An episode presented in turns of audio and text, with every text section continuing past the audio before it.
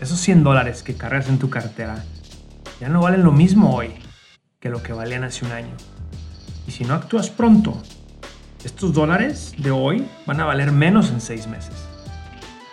En el 2021, la inflación en Estados Unidos aumentó un 7%.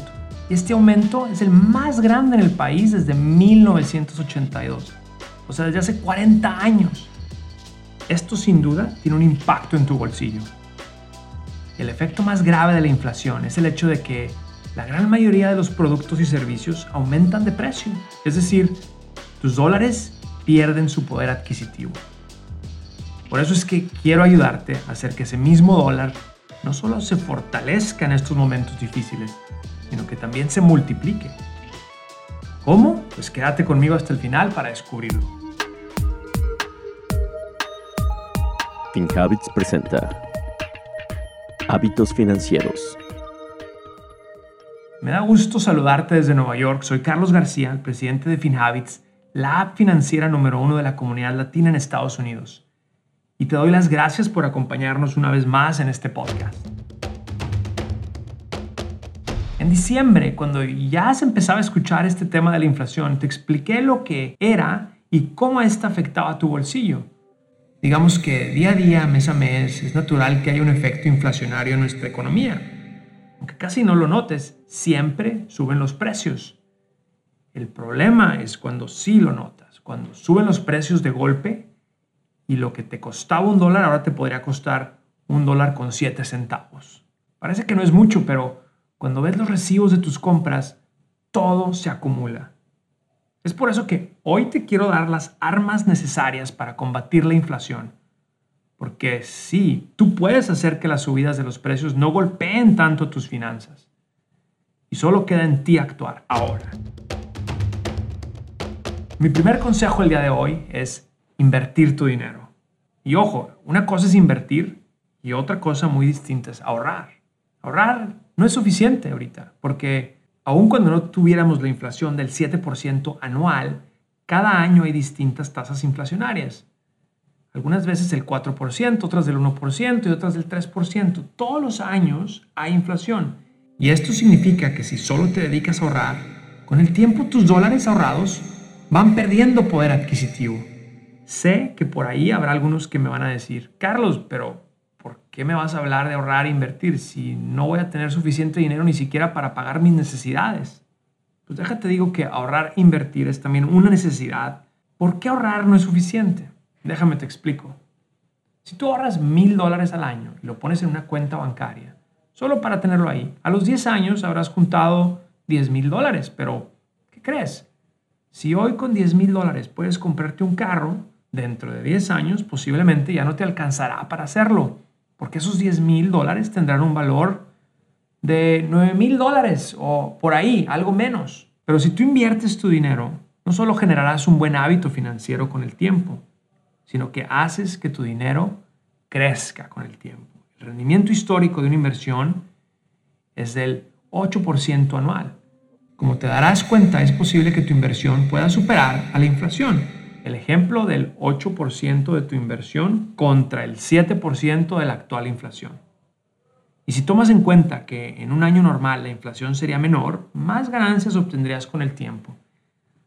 Te recuerdo que las inversiones no son garantizadas y el rendimiento pasado no significa que vayas a hacer el rendimiento futuro, pero es un promedio que se ha dado con el pasar del tiempo. Es decir, el 8% es solo un promedio histórico anual, no significa que es el rendimiento que te dará tu inversión todos los años. La tasa anual puede variar, como te lo he explicado en otras ocasiones, pero solo te lo comento para que te des cuenta de que tienes posibilidades de crecimiento si le haces frente a la inflación e inviertes tu dinero. Veamos otro ejemplo. Si en vez de ahorrar abres una cuenta de FinHabits e inviertes mil dólares al año con nosotros, al pasar 10 años y asumiendo un rendimiento esperado anual del 7%, como la inflación actual, pues no tendrías 10 mil dólares, sino un crecimiento estimado de casi 15 mil dólares. Incluso si tu rendimiento promedio fuera del 3% anual, tendrías casi 12 mil dólares. ¿Te das cuenta? Ahorrar no es malo, pero invertir es aún mejor. Ahora, imagínate cuánto no podrías ganar si invirtieras más.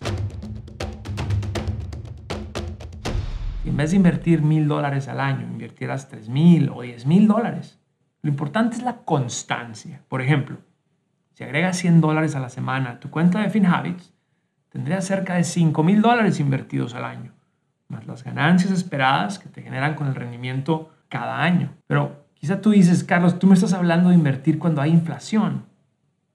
¿Te das cuenta que con el dinero que gano no me va a alcanzar? Eh, yo entiendo este comentario perfectamente.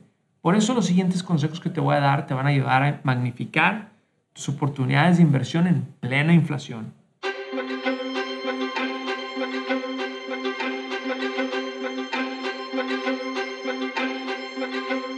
Hoy quiero invitarte a que explores en nuestra app de FinHabits un curso que hemos diseñado para personas emprendedoras que tienen un negocio en Estados Unidos y buscan crecer sus ventas anuales. Si te preguntas si necesitas haber estudiado negocios para tomar este curso, la respuesta es no. Lo que sí necesitas es ambición de crecer tu empresa. Entra en nuestra app de FinHabits y suscríbete ya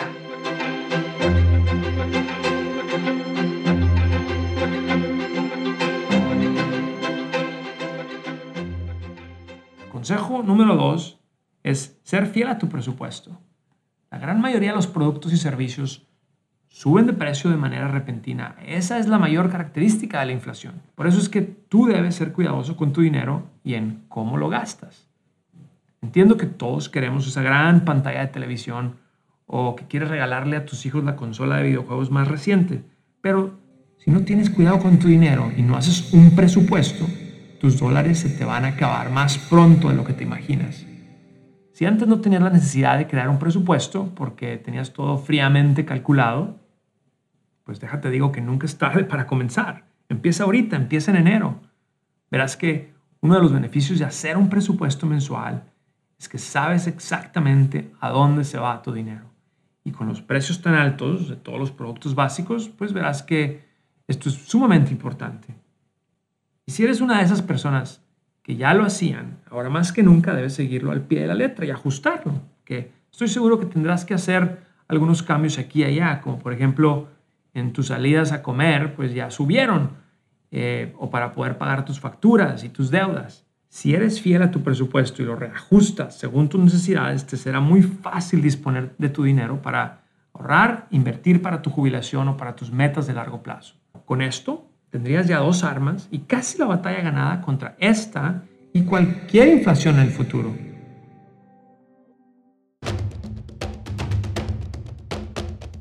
El consejo número tres es aumentar tus ingresos. La inflación actual se caracteriza por la falta de trabajadores, lo que provoca fallas en la cadena de entregas de productos y esto pues ha causado que aumenten los precios al consumidor.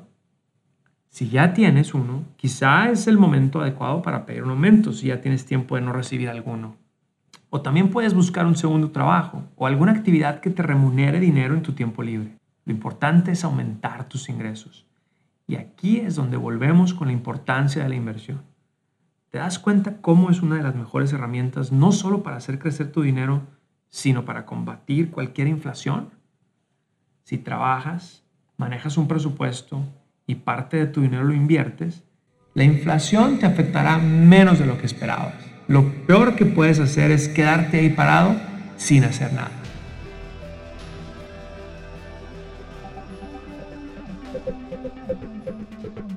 Gracias por acompañarnos en este episodio de Hábitos Financieros. Soy Carlos García de FinHabits.